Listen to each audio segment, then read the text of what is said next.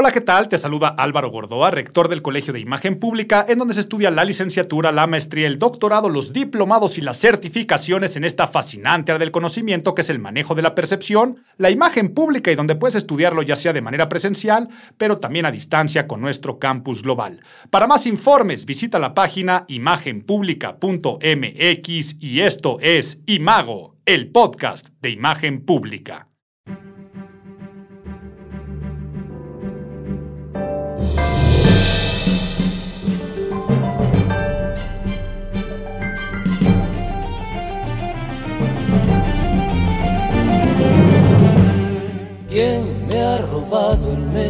Abril? ¿Cómo pudo sucederme a mí? Pero ¿quién me ha robado el mes de abril? Abril, abril, se nos fue el mes de abril. ¿Quién me ha robado el mes de abril? Dice Joaquín Sabina en esta triste canción que acepto no soy fan de Joaquín Sabina como melómano.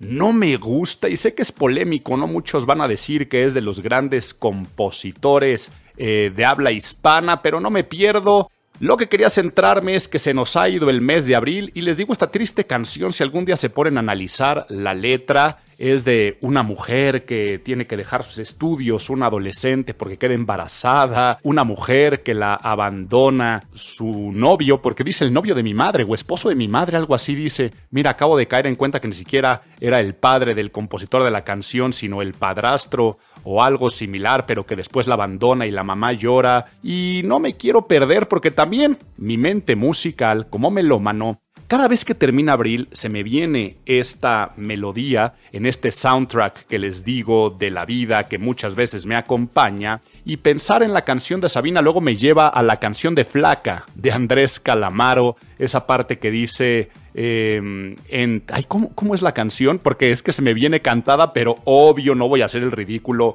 de cantarles aquí. O sí, porque no me estoy acordando pero dice, entre no me olvides. Sí, ya correcto. Ya ven, nada más les tuve que cantar poquito. Entre no me olvides. Es que no la puedo decir, qué desesperación. No la puedo narrar si no es cantada. Entonces ni hablar. Entre no me olvides, me dejé nuestros abriles olvidados. Es, creo que va a un tono bastante elevado para ser calamaro, pero ya dije lo de abriles, ¿verdad? Si entre, no me olvides, me dejé nuestros abriles olvidados en el fondo del placar del cuarto de invitados. Eran tiempos dorados, un pasado mejor, pero bueno ya que andamos cantando Calamaro, nuevamente ahí hace referencia que se ve el mes de abril y es tristeza y nunca he entendido por qué. Según yo el mes, ah bueno, qué burro soy, me acabo de dar cuenta por qué. Les iba a decir, según yo, el mes de abril, pues es el inicio del disfrute de la primavera, del calorcito, ahora ya entiendo por qué es triste si te robaron el mes de abril y se nos fue el mes de abril y se quedó olvidado en el fondo del placar, como dice Calamaro, es porque es un mes de mucho disfrute, pero ya que pasamos de mi mente melómana a hablar del mes de abril, es que con abril otra cosa que me pasa a mí es que se nos fue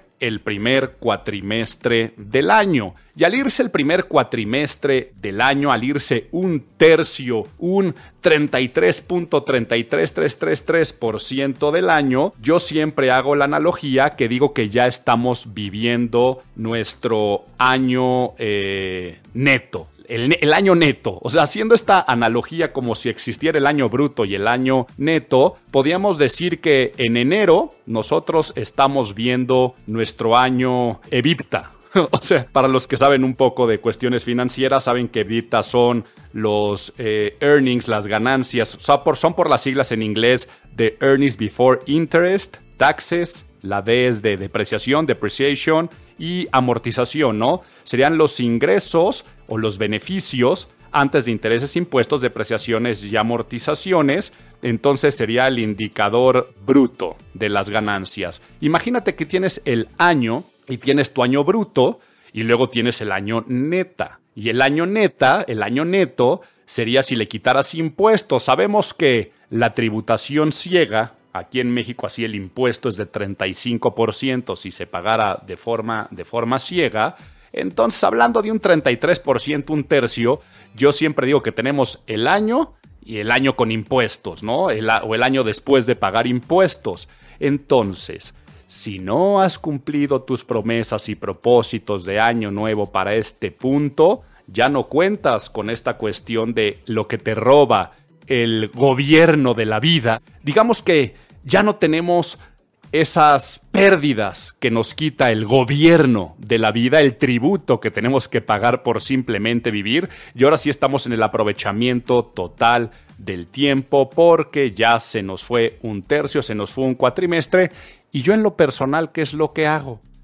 Yo administro mi año tributario. Eh, para el último cuatrimestre. ¿A qué voy con esto? Para mí, y en lo personal, no es que sea perdido, pero el año que doy o el cuatrimestre que doy a tributo es el último eh, cuatrimestre del año, septiembre, octubre, noviembre y diciembre, que es cuando ya valió gorro, ¿no? Yo me como mi primer chile en nogada y adiós, ya no me pidas hacer dietas porque empiezan festejos, celebraciones, es cuando septiembre, octubre, noviembre y diciembre digo, olvídate ya de cuestiones de preocupación del, del ahorro, del beneficio, ya, eh, tal vez ya no hago tanto deporte y ejercicio, ¿por qué? Pues porque así soy yo y porque digamos que para mí septiembre, octubre, noviembre y diciembre serían las épocas del disfrute, ¿no? Si, si hacemos la analogía con la fábula de la hormiga y la cigarra, eh, pues es donde yo canto, ¿no? Es donde yo me quedo cantando, pero sí traté de los otros dos cuatrimestres del año de recolectar para poder cantar y no con la irresponsabilidad de, de la cigarra. Pero bueno, ya que estamos hablando de estas analogías de vida y diciendo que se nos fue el mes de abril, pero no solamente el mes de abril, sino el primer cuatrimestre y que ya estamos viviendo el año bruto y que si tú no te supiste administrar, pues cada vez se nos va más el tiempo para cumplir los propósitos de Año Nuevo. Empezamos el podcast que quiero dedicarlo a la noticia más impactante o importante que se vivió este mes. Por supuesto lo traigo para la sección de análisis del mes, pero es prudente que sirva de hilo conductor de todo el podcast del día de hoy. ¿Cuál fue esa noticia desde temas de imagen pública? Porque pasaron muchas, muchas cosas a nivel nacional e internacional, pero a nivel, a nivel análisis de imagen pública, el escándalo y la crisis del Dalai Lama. Esta noticia que llega a ojos porque hay un video con evidencia, a oídos y a charlas de todos nosotros en torno a un líder religioso pidiéndole a un niño que le dé un beso y después de ese beso de piquito sacar la lengua y decirle chúpame la lengua, se convierte en la crisis de imagen pública a nivel análisis más importante y relevante de este milenio. Yo traté de acordarme de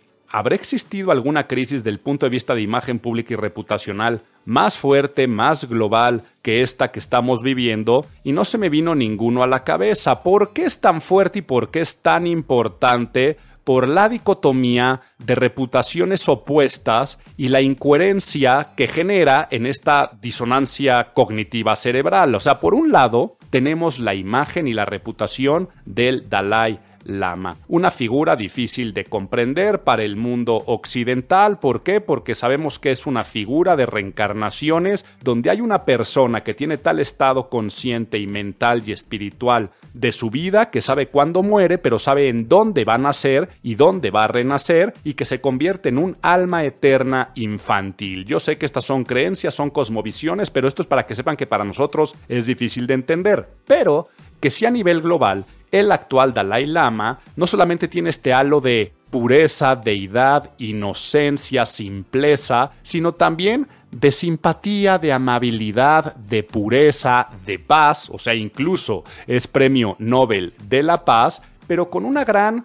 simpatía de carisma en torno a ser un conciliador, pero también ser muy humilde, muy sonriente, una figura que todas las fotografías siempre te lo ponen eh, con una sonrisa, con una gran humanidad, y entonces vean cuántos adjetivos calificativos positivos estoy poniendo. Ya hablé de humildad, de inocencia, de carisma, de simpatía, de paz, de bondad y sumémosle todas aquellas que van relacionadas con el budismo tibetano, equilibrio, comprensión del mundo em, y cuántas otras no se nos podrían venir a la cabeza. Entonces tienes esta figura honrada y venerada por algunos practicantes de religión, pero admirada, respetada y empática por el resto del mundo. Esa es una parte de la reputación. Y por el otro, el peor escenario a nivel imagen pública de lo que alguien puede ser castigado y señalado al día de hoy, y yo creo que en cualquier época, pedofilia, abuso infantil, aprovecharse de un menor con causas sexuales o lascivas. Ese sería el extremo opuesto. Ahora mezcla en tu mente esas dos imágenes mentales y es por eso que esa incoherencia se convierte en algo tan sorprendente desde el punto de vista de la imagen pública y existe crisis y un posterior manejo de crisis. Entonces, por supuesto, he dado muchas entrevistas, por supuesto, en el doctorado en imagen pública se han hecho sesiones de pláticas reflexivas y papers académicos, algunos siguen corriendo en torno a este caso, pero quiero hablar de crisis. ¿Y quién me ha robado el mes de abril? La canción habla de crisis a nivel personal, crisis a nivel emocional, pero también esta cuestión de que si tú tienes la primavera, o sea, esta analogía de la que estábamos hablando, en la cual quién me ha robado el mes de abril o lo dejé olvidado en el fondo del placard, una crisis es cuando algo sucede que te quita algo bondadoso, algo positivo, algo disfrutable y crisis de imagen pública es cuando afecta tu reputación. Por lo tanto, manejo de crisis, hablemos de crisis, pero lo primero que tenemos que comprender es qué es una crisis y cuáles son los ingredientes para que exista una crisis y podamos decretar tengo una crisis, por lo tanto, vamos a ponernos nerds. Get those nerds! Nerd! Nerd! Bueno, pues una crisis de imagen pública, entendiendo que imagen es percepción, lo que se percibe acerca de algo o alguien, que después con el tiempo se genera en la reputación, una crisis de imagen es una crisis que va a afectar esa reputación y sobre todo te lo va a poner en algo de creencias que son opuestas o incoherentes a lo que te tenían a ti en estima o en reputación pasada. Ejemplo, lo del Dalai Lama. Por un lado te tenían el concepto reputacional de una persona buena, limpia, inocente, y de un momento a otro de ver un video a otro momento, ahora entra en mi cerebro una creencia diferente. Me entran dudas acerca de los adjetivos con los cuales te identificaba y por lo tanto daña tu reputación porque es incoherente a lograr tus objetivos. Entonces, a ti te puede pasar, porque muchas veces se piensa que crisis de imagen únicamente tienen las figuras públicas y no, a ti te puede pasar con tu pareja. O sea, te puede pasar a un alumno con el profesor o con la maestra, te puede pasar con tus amigos. Imagínate que algún día tú con tu pareja yo qué sé, sales de fiesta, te pones borracho, borracha, eh, haces celoso, eh, le faltas al respeto y al día siguiente te despiertas y ahí está, te tenía yo en cierta estima y ahora te tengo en otra. Ahora imagínate si te ponen el cuerno, ¿no? Pues va a ser mucho peor la estima en la que tenías y ahora lo que están pensando de ti, la incoherencia y eso cambia el trato y se generan algunas dudas de que un proceso pueda cambiar eh, continuar, desaparecer, porque eso es una crisis. Una crisis de imagen es una situación complicada e inesperada en la cual los estímulos que está recibiendo tus audiencias o que recibió le producen serias dudas acerca de que un asunto proceso pueda continuar, modificar o terminarse porque se compromete la reputación y se puede perder mucho en poco tiempo. Pero no todas son crisis. Si a ti de repente te dijeran, eh, hoy es que, ah, siguiendo con el hecho de la pareja, ¿no? Eh, es que me dijeron que te vieron con un hombre o con una mujer que no soy yo y que me estabas poniendo el cuerno. Y eso no es cierto, no es una crisis. Si tú tuviste un problema de imagen hace cinco años y hoy sigue, sigues cargando con ello, ya no es una crisis, ya es un problema de imagen. Muchas veces se me acercan clientes para manejo de crisis y le digo, tú no tienes una crisis. Eh, crisis fue hace ocho años que te sucedió, ¿por qué no te me acercaste en este momento? Ya traes una enfermedad crónica. Ah, mira, qué bueno que me salió esa analogía. Crisis es sala de emergencias del hospital. O sea, accidente y caes a sala de emergencias. Otras ya son problemas de salud, que ya no llegas a emergencias, ya llegas con el especialista a que te curen muchas veces porque no viniste antes. Ok, ya que entendimos eh, esto, eh, les decía que otras cuestiones son falsas. Oye Álvaro, lo que pasa es que andan diciendo esto y no es cierto. Ahí es un problema de comunicación, es una cuestión de desprestigio, puede ser alguna cuestión de eh, que te estén haciendo propaganda sucia pero no es tal cual una crisis de imagen. ¿Afecta tu imagen los rumores y los chismes? Sí, pero en sí no es una crisis. Por lo tanto, prometí que nos íbamos a poner nerds hablando de cuáles son los cinco elementos que tiene que tener una crisis para ser considerada de esta forma. El primero, factor sorpresa. Si no sorprendes porque era un riesgo o amenaza que se podía evitar o algo que es común. Eh, a ver, lo que decía, si una persona va y se pone borracho, borracha, eh, y es una persona que siempre con su pareja había tenido una imagen limpia, sana y responsable y nunca le había faltado al respeto, y sucede que se pone muy borracho, borracho y le falta el respeto, es factor sorpresa. Si tú andas con una persona que todos los fines de semana o diario se pone borracho y te insulta y lo quieres tolerar y seguir con esa persona y un día se pone borracho y te insulta, pues ya no es una crisis. Digamos que ya tiene una sólida reputación en ese sentido. Entonces, lo del Dalai Lama fue sorpresivo, no era un hecho recurrente, no era una situación arraigada. Eh, nadie se lo esperaba, nadie pensaba que en ese evento eh, de febrero, porque ojo, eh, esto de febrero lo voy a, decir un poco más adelante, porque estamos en abril y estamos hablando del tema. Nadie se esperaba que el Dalai Lama fuera a hacer eso en ese momento. Entonces, primero factor sorpresa. Segundo, que dañe la reputación de la persona u organización.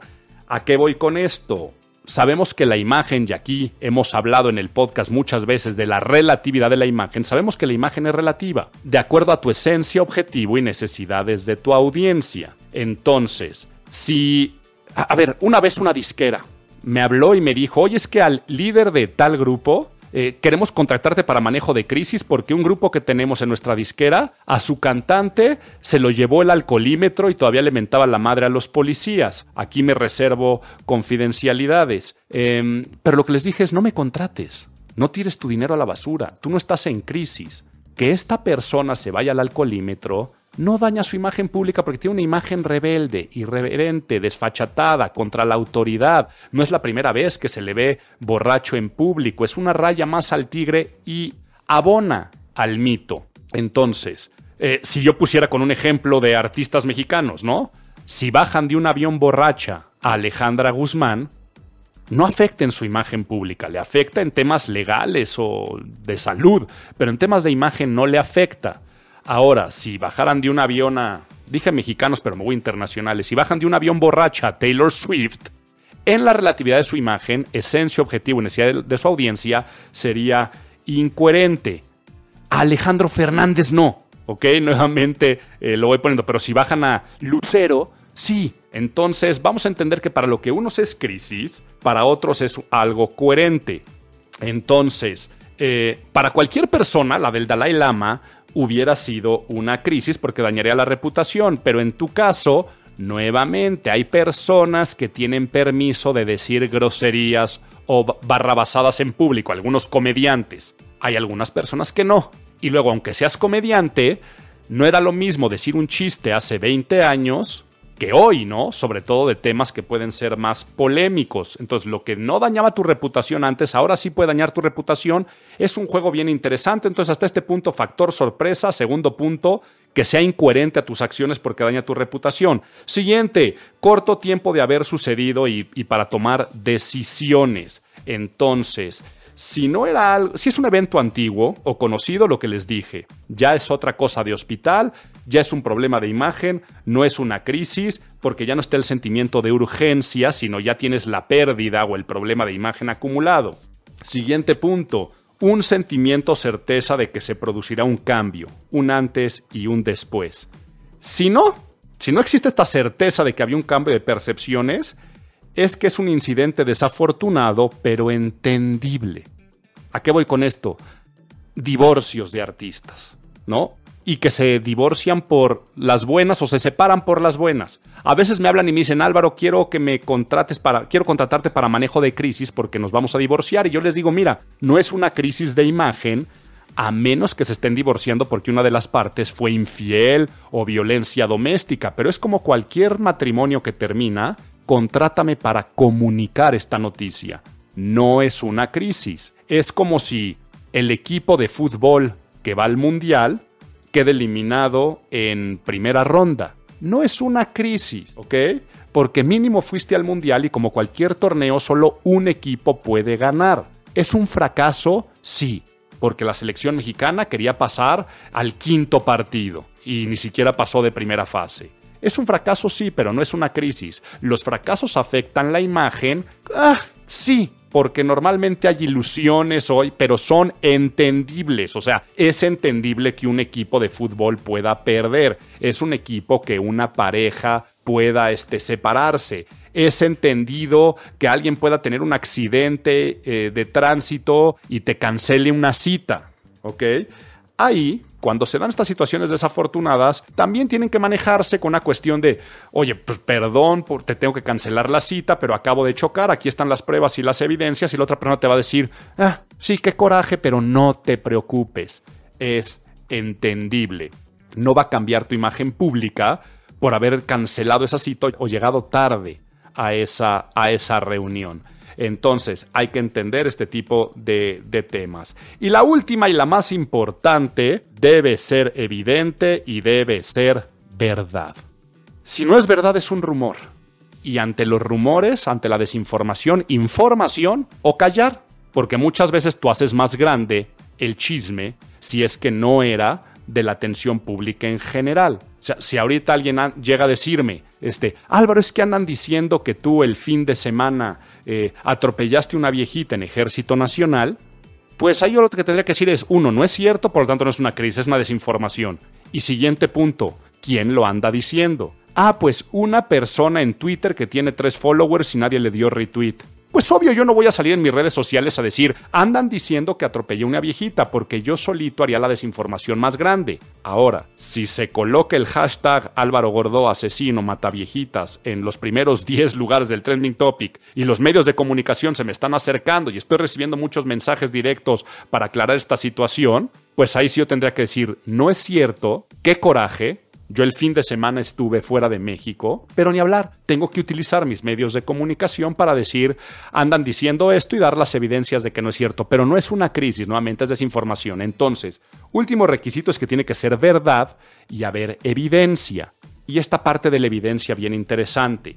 Si yo, qué, tontería porque me metí en camisa de once varas, pero ni hablar, sí, que yo nunca haría esto, pero si yo atropello una viejita en Ejército Nacional y me doy a la fuga, ahí puedo yo vivir con mi crimen para siempre. Y mientras esto no se evidencie, no tengo una crisis, tengo una crisis en potencia. Entonces, en el caso del Dalai Lama, pasó en febrero. Y seguramente cuando eso sucedió, todo su equipo de comunicación habrá dicho, ah, caray, esto no estuvo chistoso, esto no está agradable. Ah, por más justificación que le quieras poner, porque ahorita hablaremos de no justificar lo injustificable, eh, la gente tuvieron que haber dicho esto está fuera de lo que se percibe como algo común. Pero no hay crisis. Hubo crisis hasta que se empezó a viralizar dos meses después ese video. A mí una vez me tocó manejar una crisis en potencia de que me hablan, y aquí no voy a, revelar porque si googlearían llegarían con quién fue, pero algo que pasó en un comercio y tuvo que ver con una muerte. Y entonces me hablan y dicen, en esta, que es una empresa importante, eh, que da un servicio, acaba de suceder una muerte. ¿Qué hacemos? Y entonces hicimos todo el control de daño a nivel de imagen pública, pero les dije, no revelemos nada hasta que esto salte a las noticias. Yo me imaginé que en época de redes sociales, pues por la tarde se iba a dar a conocer todo y la gente iba a empezar a hablar y los medios de comunicación se iban a enterar. Pero nada. Y al día siguiente en los medios de comunicación había una nota muy pequeña en un periódico local. Y mi recomendación fue, no hagas nada hasta que esto se haga noticias de primera plana. Pasó más de una quincena, hasta que de repente en un programa de radio, un conductor titular importante dijo, pues miren, nos estamos enterando que hace 15 días pasó esto en este lugar. En el momento que se convirtió en noticia, porque ahí sí se puso en redes sociales como un tópico en tendencia, en ese momento fue cuando hicimos toda nuestra comunicación de manejo de crisis. Por lo tanto, el último punto es, si es evidente y es verdad, le podrías regresar al podcast, pero nuevamente te digo cuáles son los elementos de crisis. Factor sorpresa que dañe la reputación por ser incoherente, corto tiempo de haber sucedido, sentimiento de acción por un antes y después, y la más importante, que es verdad y es evidente. Si en tu checklist tienes los cinco elementos, habemos crisis y vamos a ver entonces cómo manejarla. Porque aquí tendremos que irnos a la sección de abuelito, cuéntame un cuento. Y lo que tenía, estoy viendo en mi escaleta que te iba a contar, es toda la historia del Dalai Lama y la figura simbólica del Dalai Lama. Pero en realidad mejor vamos a dedicarle tiempo a cómo manejar la crisis. Porque ya dijimos que el Dalai Lama ya hablé un poquito de su historia. Me di cuenta que yo solito me adelanté en mi escaleta. Por lo tanto, vamos a ver cómo reaccionar ante una crisis. Nadie me preguntó.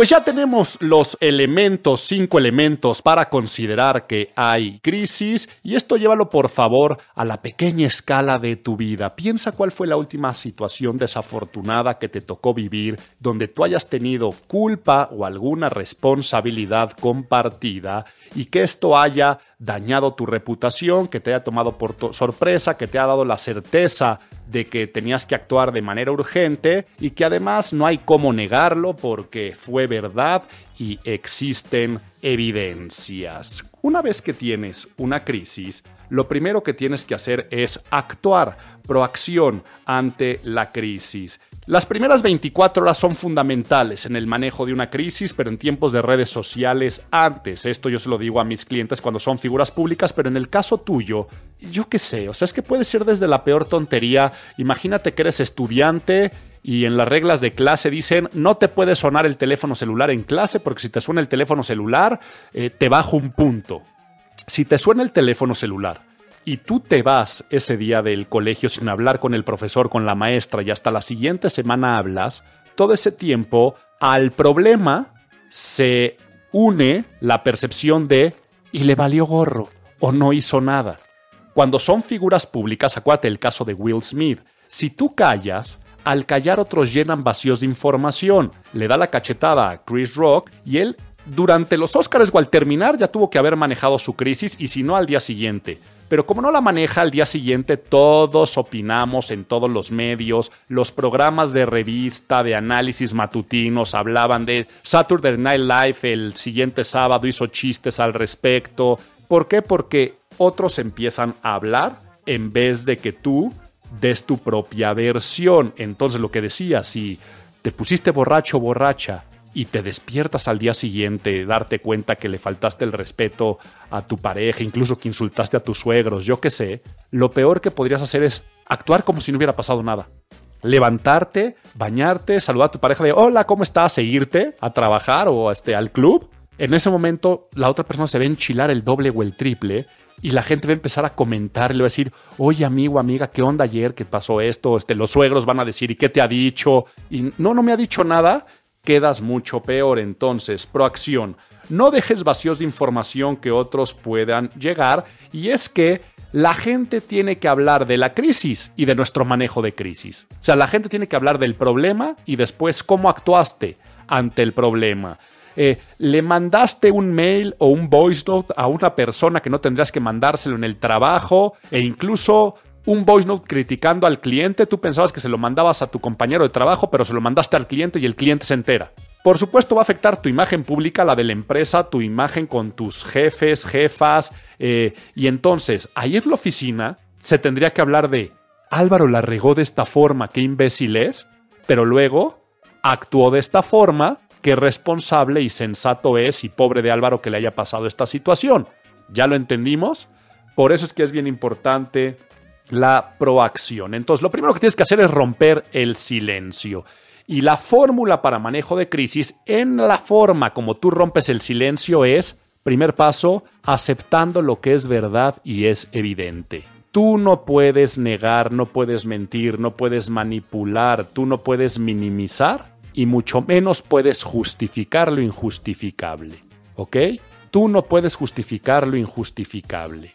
Entonces, si la regaste, tendrías que pedir perdón u ofrecer disculpas. La diferencia, el perdón es cuando es tu culpa al 100%. Perdón, ayer me puse borracho, bebí de más de una forma irresponsable, estúpida. Me avergoncé y te avergoncé, nos, me puse en ridículo e insulté a tus papás. Va a ser difícil que me perdones, pero perdón. No le puedo echar la culpa a nadie más. Ahora, si tú nada más te tomaste una copa o dos y es evidente que te tomaste una copa o dos y que te pusiste fatal, era porque tal vez estabas tomando un medicamento, ahí sí puede haber una disculpa. Aún así te tomaste un whisky cuando no tendrías que haber tomado si estabas con medicamento, pero tú sí puedes decir algo como, estoy muy avergonzado, estoy muy arrepentido, ayer me pasó algo muy desafortunado. Una disculpa porque fue cuestión del medicamento que me estaba tomando. Sí, no tuve que haber bebido ni una sola, pero pensé que no me iba a pasar nada. Pero por culpa de ese medicamento me puse como me puse, ¿ok? Es diferente. Date cuenta que si puedes echarle la culpa a alguien, siempre saldrás menos lastimado y menos raspado, pero no pongas excusas. O sea, a esa persona que le sonó el teléfono en clase al alumno que le bajaron un punto, o al que mandó el voice note al cliente en vez de al compañero de trabajo criticándolo, tú no puedes decir cosas de, eh, es que, eh, profe, se lo juro que el teléfono estaba en silencio, pero algo pasó que, no sé, el teléfono funciona mal, entonces no fue mi culpa, fue culpa del teléfono. No es cierto, fue tu culpa por no ponerlo en silencio. O decir, eh, es que estaba eh, distraído y según yo, este, como se llaman similar y su avatar se parece mucho, me equivoqué y se lo mandé al cliente, pero no fue mi culpa, fue, fue culpa de, de mi dedo que tiene vida propia. No, quedas peor. Por lo tanto, hay situaciones donde puedes disculparte, hay situaciones donde únicamente tienes que pedir el perdón, pero regreso al punto inicial, rompes el silencio aceptando lo que es verdad y es evidente. Ya hablaremos el caso del Dalai Lama, que fue lo que pasó en la siguiente parte, porque no me quiero ahora sí adelantar a mi sección de análisis del mes, que a eso se lo quería dedicar a la noticia y cómo la, y cómo la manejaron. Ya una vez que tú rompes el silencio y aceptas la realidad, el segundo punto es enfrentar la situación estableciendo un vínculo emocional y negociando, ¿ok? Negociar se trata de ceder en algo, ponerte a autocastigarte lo que sea necesario, eh, ofrecer hasta daños, reparación de daños cuando son necesarios, ¿no? Daños materiales, humanos, lo que sea necesario, entra una negociación, pero siempre desde el corazón. Entonces, la persona que mandó el voice note al cliente pensando que se lo mandaba al compañero, primer paso era decir al jefe o a la jefa, cometí un acto eh, que la verdad acepto, fue mi error, perdón, le mandé un mensaje de voz al cliente pensando que se lo mandaba a Luis, donde hablo mal y no tiene justificación, por lo tanto solamente digo perdón, me equivoqué, fue una estupidez lo que hice. Ese es el primer paso y el segundo, desde el corazón. Y esto me tiene profundamente avergonzado y arrepentido, pero también me hago responsable de cualquier acción. Si esto tiene consecuencias a mi trabajo, sé que finalmente pues soy parte de mis malas acciones, pero déjame me responsabilizo. Si en algún momento perdemos la cuenta a través de mi sueldo, yo pongo las pérdidas que sean necesarias, le hablaré, le escribiré al cliente, le pediré perdón y hasta haces partícipe. Te pido, jefe o jefa, que me ayudes cuál es la mejor forma, le mandamos un mail, le hago una llamada, le haces tú la llamada diciendo que ya me, que, que- que ya me quitaste la cuenta, que ya me castigaste. Ese tipo de formas son las que funcionan. Al que le sonó el teléfono, primer punto. Al terminar la clase, profesor, Hoy me sonó el teléfono, sé que eso no está permitido en clase, desde el primer día de clases nos dijiste que nos ibas a bajar un punto y me hago responsable de mis acciones, pero sí me quería acercar a pedir perdón. Eso es aceptar. Segundo punto, vínculo emocional. Y esto me tiene muy preocupado porque esta materia es la materia que más me gusta. Como bien sabes, desde el principio pongo mucha atención, he participado con las tareas. Si ves mi récord hasta este punto, y aquí hablas también de los argumentos a favor que tienes. Te has dado cuenta que siempre participo, tengo buenas calificaciones. Entonces, negociar es jugar con tus elementos a favor y luego decir, déjame por favor, te hago un trabajo acerca del protocolo del teléfono en el salón de clases. O si es la clase de historia, déjame te hago un ensayo sobre la historia de la telefonía celular. Y si es la materia de, este, estadística, déjame te hago un análisis de cuántos teléfonos celulares se venden en promedio al día en Ciudad de México. Porque ahí solito te estás castigando. Te despertaste borracho borracha. Decíamos la primera parte, es decir, amor, ayer bebí de más de forma irresponsable, te falté al respeto, a mí también, os puse en vergüenza y a tus papás mucho más. Te pido perdón o lo que decíamos, disculpa al medicamento. Vínculo emocional y negociaciones, y esto me tiene profundamente avergonzado, arrepentido, y viene la negociación. Pero ten cuidado con lo que ofreces. Si tú dices, te prometo que nunca más volveré a beber en mi vida, y no cumples lo que prometes, se te hace doble crisis de imagen cuando vuelvas a beber. Por lo tanto, tendrías que decir algo del tipo, te prometo que tendré mucho más cuidado en mi forma de beber y nunca beberé a ese punto nunca más en mi vida. Ok. Negociaciones, le voy a hablar a tus papás para pedirles perdón porque es todo lo que vas a hacer a partir de ese momento. Y ya que estamos en eso, vámonos al último punto final, que es de lo malo pasas a lo bueno y lo dejas como mensaje final. Entonces, profesor, me sonó el teléfono y me hago responsable. Negociación. Me enoja y me preocupa por mi calificación porque sabes que soy un buen alumno y voy a hacer este trabajo. Y de lo malo paso a lo bueno y lo dejo como mensaje final. Y esto es una pena que esto me haya pasado cuando eres para mí una persona que me está ayudando mucho en mi vida, porque si estudié esta profesión es porque quiero ser alguien como tú, que sé que das estos buenos resultados en torno a la estadística, la historia, lo que fuera. Quiere decir, terminas alabando un poco y pasando a lo bueno. Ayer bebí de más, te pido perdón, no volveré a beber así, le pediré perdón a tus papás, y esto es una pena que me haya pasado cuando estos cinco años que hemos vivido juntos han sido los más felices de mi vida, eres el amor de mi vida, estoy convencido de que quiero pasar el resto de mis días contigo, quiero que seamos muy felices, una vez más te pido perdón y te amo. De lo malo paso a lo bueno y lo dejo como mensaje final. Dicho todo esto, ya tenemos entonces qué es una crisis, cuáles son los elementos de crisis, cómo se maneja una crisis, y vámonos al análisis de noticias del mes, pero creo que vamos a dedicarle a cómo la manejó todo lo que es el budismo tibetano, o sea, la curia del Dalai Lama, la gente de comunicación y al día de hoy, último día de abril, cómo les funcionó o no les funcionó ese comunicado análisis del mes.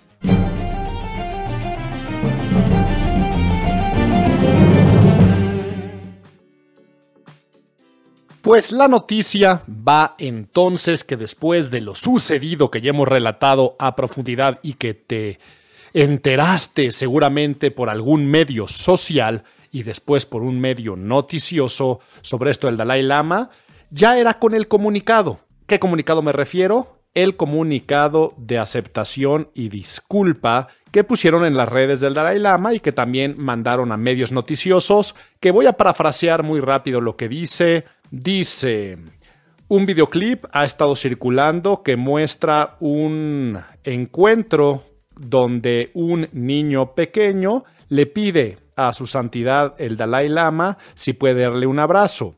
Su santidad desea pedirle perdón al niño y a su familia, como también a todos sus amigos alrededor del mundo, por las palabras o las acciones eh, si hirieron. Dice, for the hurt his words may have cost. His Holiness, su santidad, a veces bromea con las personas que conoce en una forma inocente y juguetona. De hecho, lo hace en público y enfrente de las cámaras. Se arrepiente del incidente. Entonces, ¿qué pasa con este comunicado? Y aquí, por favor, lo primero que tengo que decirles es, una crisis de este tamaño y de esta magnitud se hizo precisamente por este comunicado.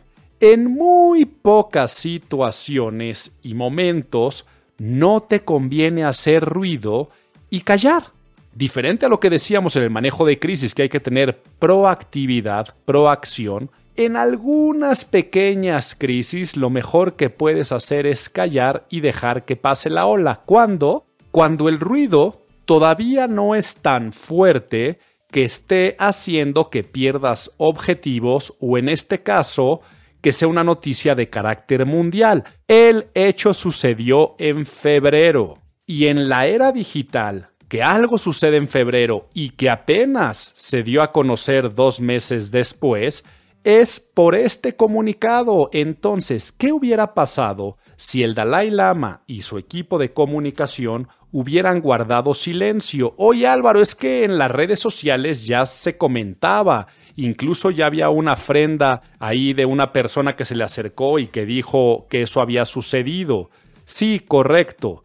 Pero en este caso era tratar de dejar correr el tiempo, lo voy a decir con todas sus palabras, pensar en cortinas de humo no fabricadas por ti, sino que el mundo en general, en esta época tan cambiante y vorágine en la que vivimos, suceden y sucederán. ¿Ya que me refiero con cortinas de humo internacionales que distraen la atención?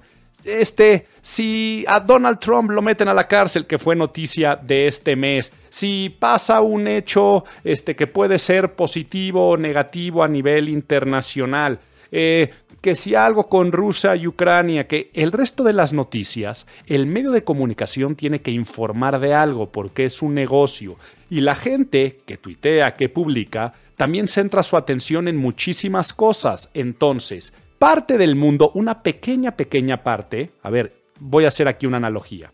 Imagínate que tienes el Estadio Azteca, lleno de 100.000 personas. Y de esas 100.000 personas, mil se están quejando de alguna situación que ya pasó, que los dejaron entrar tarde al estadio y mil personas se están quejando. En ese caso, si tú pones un comunicado en las pantallas del Estadio Azteca diciendo ofrecemos una disculpa por esto, el resto de la gente se entera del mal servicio. Ahora, llevémoslo al caso del Dalai Lama. Una parte de la población se estaban quejando del hecho desafortunado que ya había pasado.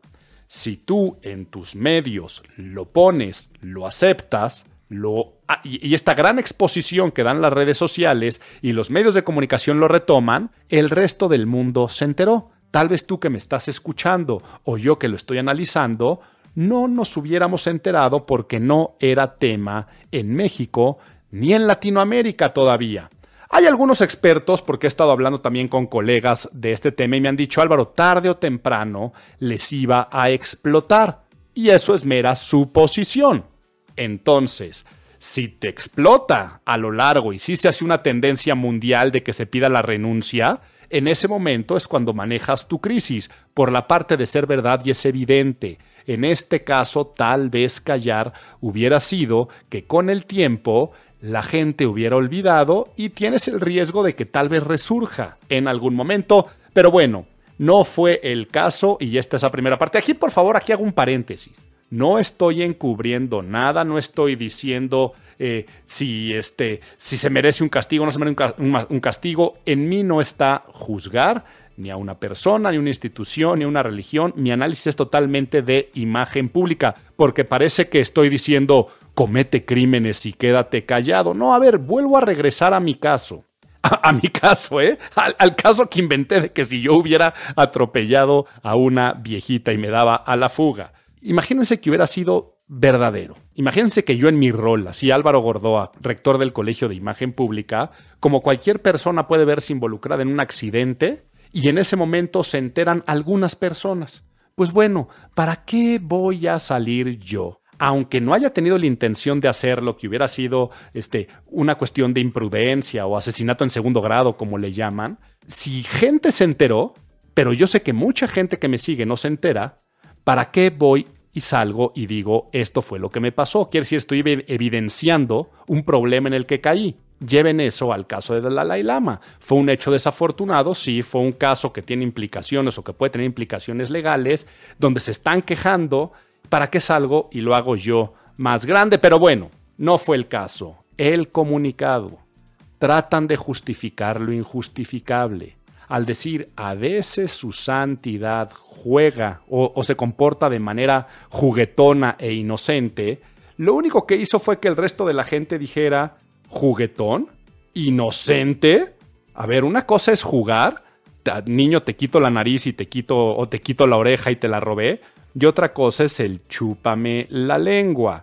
Entonces, todo esto de inocente y playful que le ponen hizo que su propio comunicado pues trajera mayores críticas. Y muchos han de estar escuchando y, seguro también entiendo a la gente que practica el, el budismo tibetano, que son los que están diciendo cosas como, no, es que sacar la lengua es una señal de, de juego y de inocencia y de paz en el budismo, porque he leído cosas como, un líder antes que era malvado, tenía la lengua negra, entonces para que no digan que eres como ese líder, enseñas la lengua en tema de paz.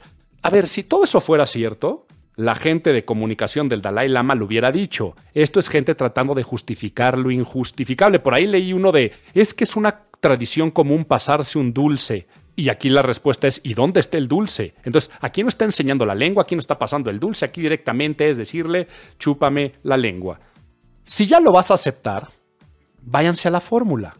Aceptas la realidad, vínculo emocional, y de lo malo pasas a lo bueno. Algo tan sencillo. Y aquí, ojo, ¿eh? Porque aunque lo hubieran hecho, se hubiera dañado la imagen pública. Pero si ya vas a hacer el comunicado, que primer error es no tendrías que haber comunicado. Pero bueno, si ya vas a comunicar, simplemente decir, eh, en el, un video está circulando en el que muestra a su santidad en un encuentro con un niño en el que sin ninguna mala intención suceden acciones que hoy consideramos son desafortunadas, por lo que su santidad está avergonzado, arrepentido y ofrece una disculpa. En base a este arrepentimiento, es una pena que esto ha sucedido cuando el Dalai Lama es una persona que hace esto, esto y el otro, y que el budismo tibetano ayuda a esto, a esto y al otro. ¿Ok? Si ya hace el comunicado, así hubiera tenido que ser. De todas formas, queda la mancha en el expediente, pero no haces que la gente siga opinando con tratando de justificar lo de que es un juego inocente ante las cámaras. Lo de ante las cámaras sí me gustó, ¿eh? Si, tú, si el comunicado hubiera dicho, está circulando un video donde hay unas acciones desafortunadas por parte de su santidad, su santidad no tenía malas intenciones, por eso actúa de esa forma enfrente de las cámaras, pero ahora nos damos cuenta y él mismo se da cuenta que no fue lo correcto. Entonces, lo de las cámaras creo que ayuda y creo que funciona. Y luego, claro, subieron un video del niño diciendo que el encuentro eh, fue algo positivo y, es algo que se puede manejar. Ahora me meto en supuestos. ¿Qué hubiera hecho yo como consultor en imagen pública? Y no es que hable del celo personal y profesional o el ego de que yo hubiera hecho lo correcto, sino que con la facilidad que da el análisis del tiempo y los supuestos y las suposiciones, acuérdense lo de perdón y disculpa. Podía haber aquí un chivo expiatorio o alguien a quien culpar y yo ya lo encontré. Ya estaba en discusión la salud del Dalai Lama. Ya eh, me encontré muchos artículos y noticias, incluso hasta de discusiones dentro de las propias personas que manejan el, el budismo tibetano, si ya tenía que hacer una transición en vida por temas de salud y por ahí encontré temas de facultades mentales o hasta demencia senil. Entonces, si eso es una realidad, pudieron haber aprovechado para culpar tal vez a la salud o a las facultades mentales. Entonces hubiera quedado algo así como, de acuerdo al video que está sucediendo con unas desafortunadas acciones en un contexto en el cual no se quería hacer daño, comunicamos que su santidad últimamente padece de problemas de salud y dentro de la salud, su salud mental con indicios de demencia senil. Esto no justifica las acciones, por lo tanto, Ofrecemos una disculpa y pondremos a consideración si es momento de generar por primera vez una transición en vida. Algo así lo hubiera posicionado en vez de victimario, pues tal vez en víctima. Y no hubiera sido engañar porque les digo que si ustedes buscan en Google noticias en torno a la salud del Dalai Lama y sus facultades mentales, van a darse cuenta que hay mucho tema de eso en discusión desde antes del evento. Entonces, interesantísimo desde el punto de vista de la imagen pública, la cantidad de aristas, le seguiremos dando seguimiento, pero al día de hoy, ¿qué es lo que pasa? En el mundo, sobre todo el que yo puedo analizar, occidental, contexto de México y Latinoamérica, aunque también he analizado las noticias de Estados Unidos, en estas épocas, por supuesto, y lo celebro mucho, de políticamente dar la noticia y la opinión en favor de la víctima, aunque existan dudas, pues por supuesto todos se han vertido, no todos, no puedo generalizar, porque por supuesto habrá mucha gente del budismo que lo defiende, todos han ido hacia la parte de castigarlo y condenarlo, ¿no? Se ha llevado la plática en torno también a otros líderes espirituales y los abusos de pedofilia, se ha comparado entonces a el Dalai Lama y al budismo con otros casos que no es momento yo aquí que tenga que señalar porque son muy conocidos en torno a los curas pederastas y todo esto, y hace entonces que se pierda la empatía, la simpatía y que sea un personaje que para cierta parte de la población de ahora en adelante, pues tal vez los adjetivos serán negativos y desafortunados. La historia continuará, le seguiremos dando el análisis, pero a ver, ¿qué otros temas? existieron este mes. A ver, rapidito, por aquí los tengo de lo que quería hablar. Avión presidencial se vende a un país que de momento no tengo la noticia enfrente, pero de esos que formaron la Unión Soviética en su momento y que terminan en Catastán, algo así, perdón, aquí no estoy ni burlándome ni nada de ello, sino que no tengo la noticia fresca. Álvaro, pues ponle pausa y búscala. No, porque es parte de eso, ¿no? Todos tal vez volteamos a ver ese país cuando nos enteramos de la venta del avión presidencial, ni lo conocíamos y esto era algo necesario e importante para el gobierno de Andrés Manuel López Obrador, porque recuerden que todo es un símbolo.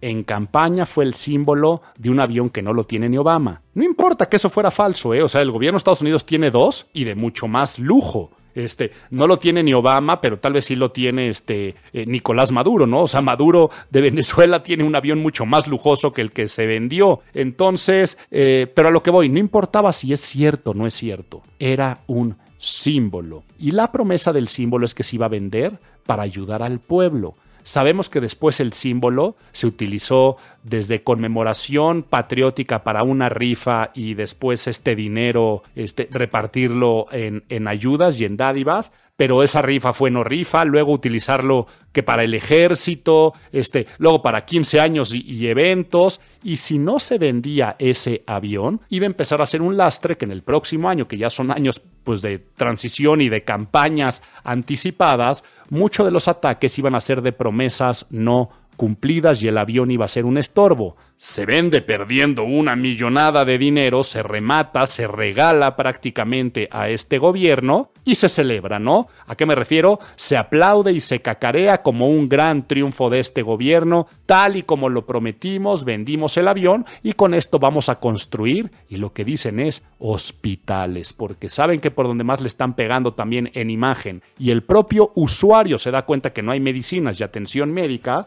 cuando se declara de se vende el avión para construir hospitales, la gente percibe que se están haciendo cosas buenas en tema de salud. Y hubo una encuesta de reforma interesantísima que la hacen en conjunto de mexicanos contra la corrupción y la impunidad. Y es una encuesta en torno a la percepción de la corrupción, donde, por ejemplo, eh, sale el PRI como el partido político donde se cree que hay más corrupción, Morena sale hasta el tercer lugar, pero ¿qué, qué se me hace extremadamente interesante? Que cuando hacen la pregunta, ¿diría que es honesto o corrupto el presidente de la República? una grande mayoría, arriba del 63%, dicen que es honesto. Ya después se van a alcaldes, presidentes municipales, tu gobernador, eh, y salen que todos son corruptos, ¿no? Pero incluso dicen, el gabinete presidencial, o sea, toda la gente que trabaja con el presidente, es honesto o corrupta. Y la aplastante mayoría dice corrupta. Entonces, el partido político es corrupto, el gabinete es corrupto, todos los gobernadores, alcaldes, ya no pongo a hablar de diputados y senadores, no salen hasta arriba del 73% de que son corruptos, pero el señor presidente, la aplastante mayoría en esta encuesta dice es honesto. Vaya manera de estar blindado y tener un teflón en temas de imagen pública. Les digo aquí, más que análisis yo político, porque eh, es análisis de imagen pública, pero a veces es un análisis que no le encuentro sentido. O sea, el actual presidente ya está el símbolo ante parte de la población y despierta estos sentimientos de empatía, cercanía, honestidad, pero sobre todo este Robin Hood de le quito al rico para darle al pobre, este vengador de que va a acabar con una mafia del poder y esta persona que es pueblo bueno, que puede declarar disparates, puede hacer acciones que en cualquier otro presidente de México hubieran sido suicidios políticos, pero que en cualquier otro presidente o gobernante del mundo orillan a renuncias. Y es que están pasando cuestiones como eh, este, este revés que le da la Corte, esta parte de revirar, una vez que el máximo tribunal anuló el, el traspaso de la Guardia Nacional a la Sedena, eh, o sea, una policía civil en manos de la policía eh, militar, le, Andrés Manuel López Obrador, es, es sorprendente lo que pasa, ¿no? A ver, lo dice la constitución. O sea, no es que finalmente sea una acción eh, de, de, que los, los jueces hayan hecho algo fuera de, o, interpretación curiosa, extraña, ¿no? Pues cualquier juez hubiera dicho tan sencillo, pues esto es, esto es anticonstitucional, quitando a estos par de ministros que por, por ahí, híjole, la declaración del ministro Saldívar eh, es, te lo juro, que a nivel de lógica basurada informal, cuando dice no, claro que es, es inconstitucional porque pues finalmente los militares y el ejército es una asociación civil porque dependen del presidente y el presidente es un ciudadano, por lo tanto la policía eh, este, tiene que ser eh, ciudadana aunque dependa de los militares porque los militares son civiles. Esa declaración cuando yo la leí dije, vaya, esto pasa en cualquier otra corte y alguien hace ese tipo de declaraciones en el mundo y serían escándalos de risa pero no me voy a, no me a perder, ni tampoco porque este, eh, eh, la ministra Esquivel este, te trae cosas peores y tampoco pasa nada en este país. Lo que voy es con las palabras que utiliza directamente el señor presidente. Y su declaración fue, los ministros de la Corte, con excepción de tres, actúan al estilo del gobierno de Felipe Calderón y su secretario de Seguridad, Genaro García Luna, condenado en Estados Unidos por narcotráfico y asociación delictuosa. O sea, de entrada lo que hago es una simplificación de mensaje, un enemigo único y lo que se conoce como un name calling y un transfer. O sea, son como Calderón y por lo tanto como García Luna y si García Luna está en la cárcel, los ministros deben estar en la cárcel. A nivel propaganda es genialidad, a, ni a, nivel lógica formal es un sinsentido, a nivel lógica informal la gente dice, ah, no, pues sí, ¿verdad? Ocho ministros, dice después, actuaron de manera facciosa y no con criterio jurídico, sino político. A ver, es anticonstitucional, está en la constitución que no es así, por lo tanto el criterio es lo más objetivo que puede haber, pero no dice manera facciosa y no con criterio jurídico, sino político. Cuando son los tres que votaron a favor, los que están actuando de una manera facciosa en función del presidente, no con criterio jurídico, sino político. Pero no, entonces le echa ese halo a los ocho que votaron en contra que defienden las antiguas prácticas del régimen autoritario y corrupto caracterizado por el contubernio y la subordinación de las autoridades a la delincuencia organizada y de cuello blanco. Y así era antes, y así quieren que continúen las cosas, que sea una élite la que decida siempre. Y aquí nada más cierro con la palabra élite, la que decida siempre. Cuando tú hablas de algo élite, a veces hay una confusión. Élite habla de lo mejor de lo mejor. Esa es la definición de diccionario.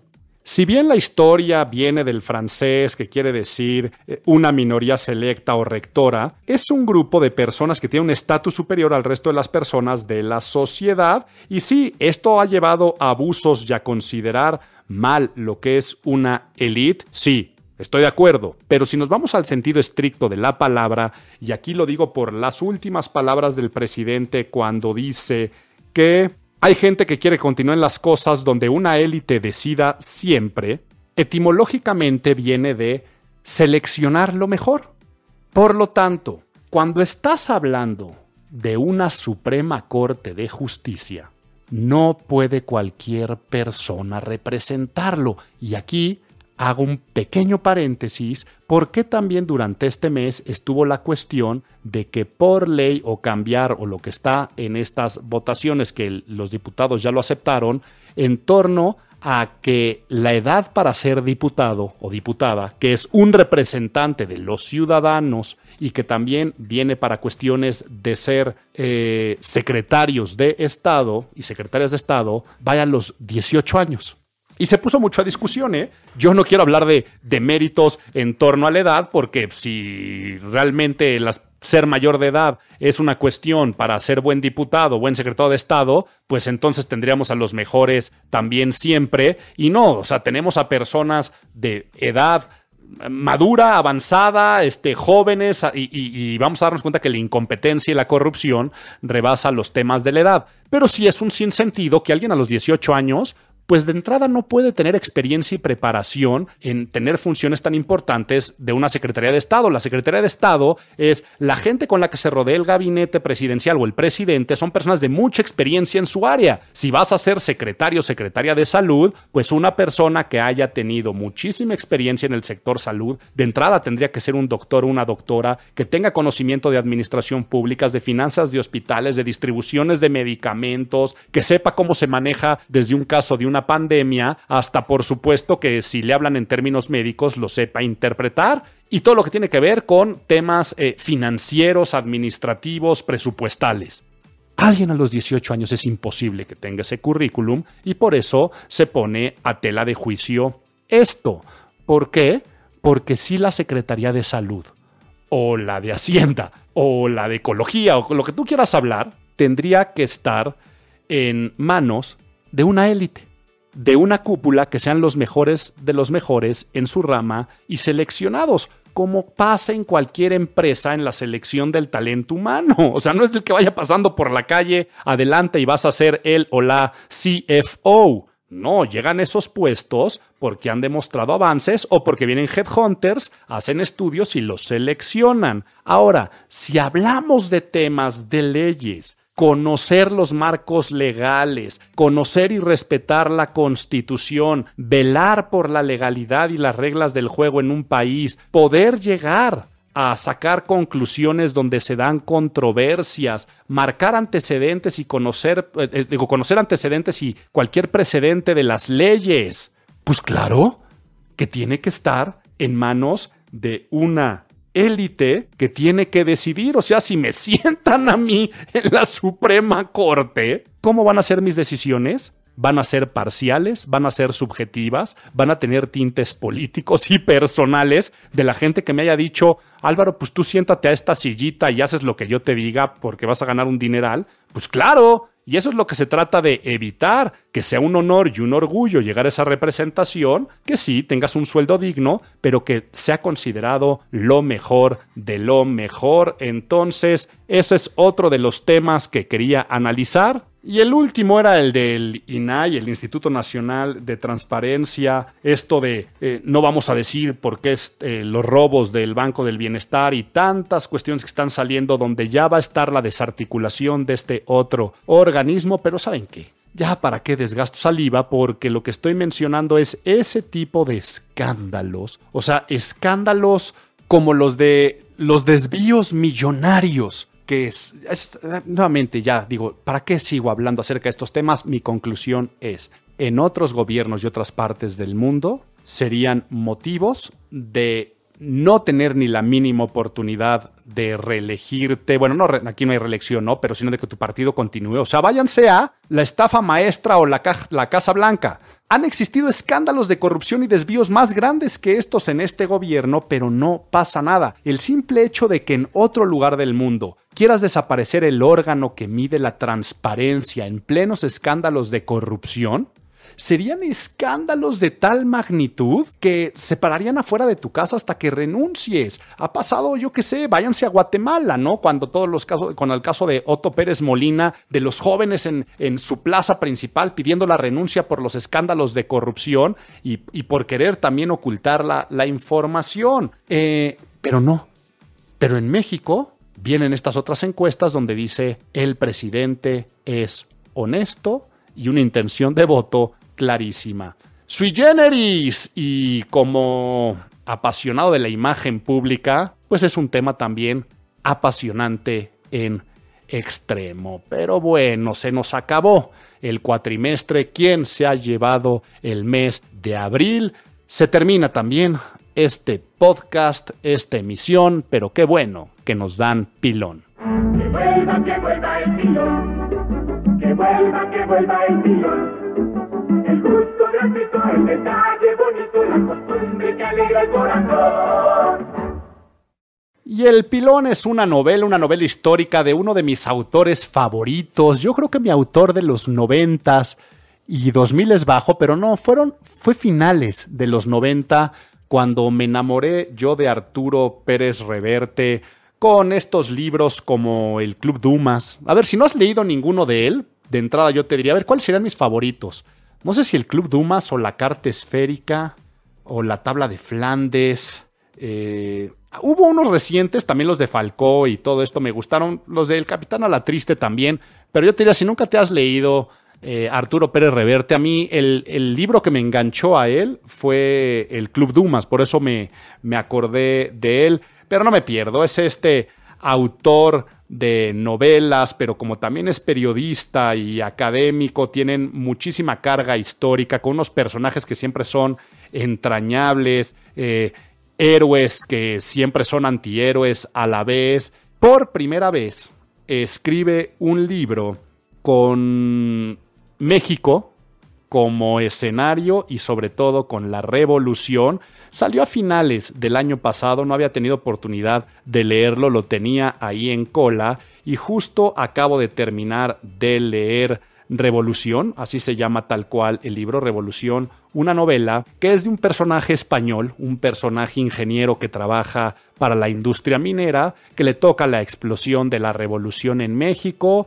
y en el norte, y le toca la toma eh, de Ciudad Juárez con Pancho Villa. No les, no les spoileo absolutamente nada, pero está muy entretenido al puro estilo Pérez Reverte. Están muy bien armados y construidos los personajes, pero me gusta también mucho cómo con fundamentos y bases históricas, eh, dramatiza también y humaniza a los personajes de la historia de México, de la revolución, te deja aprendizajes también de la época que a veces nos olvidan los pasajes que puede haber de héroes y traiciones en este eh, periodo de la historia de México, pero también habla mucho del clima emocional eh, del México de ese entonces, muy similar al clima emocional que se viven en estos tiempos. Y disfruté muchísimo el libro, me hizo engancharme otra vez a Arturo Pérez Reverte, me di cuenta que algunos libros pasados cercanos de él no, no lo leí, no los leí, eh, a ver, voy a ver rápidamente cuáles son los pasados. Ah, mira, el italiano fue el pasado, ese sí lo leí. El de, era, era el de un buzo que también en la guerra civil española, pero los pasados no, línea de fuego no, Sidi no, los perros no bailan no, el pequeño Plita no, la guerra civil, hombres buenos, creo que estoy viendo que no. Entonces me voy a ir ahorita para atrás a todos los que me perdí, porque dejé de leerlo en los 90, cuando La Reina del Sur, la verdad que lo dejé leer. Ay, mira, ya he dicho que es el primer libro en contexto de México, y la realidad es que cuando se metió con los temas de La Reina del Sur, yo dije, ay, ya no me gustó tanto. Hubo alguno que se llamaba algo así como hay algo de Trafalgar que, que, no. Y dije, no, ya no me está gustando Pérez Reverte. Y fue cuando me enganché con otro tipo también de novelas. Tal vez yo también crecí y me gustó otro tipo de lectura. Y ahora me vuelve a enganchar Arturo Pérez Reverte. Entonces les recomiendo mucho Revolución, una historia. Disfruten su lectura y vamos a vivir lo que queda de este año bruto sin impuestos, llenos de felicidad, gran inicio del segundo cuatrimestre del año. Nos vemos en la próxima edición de Imago, el podcast de imagen pública.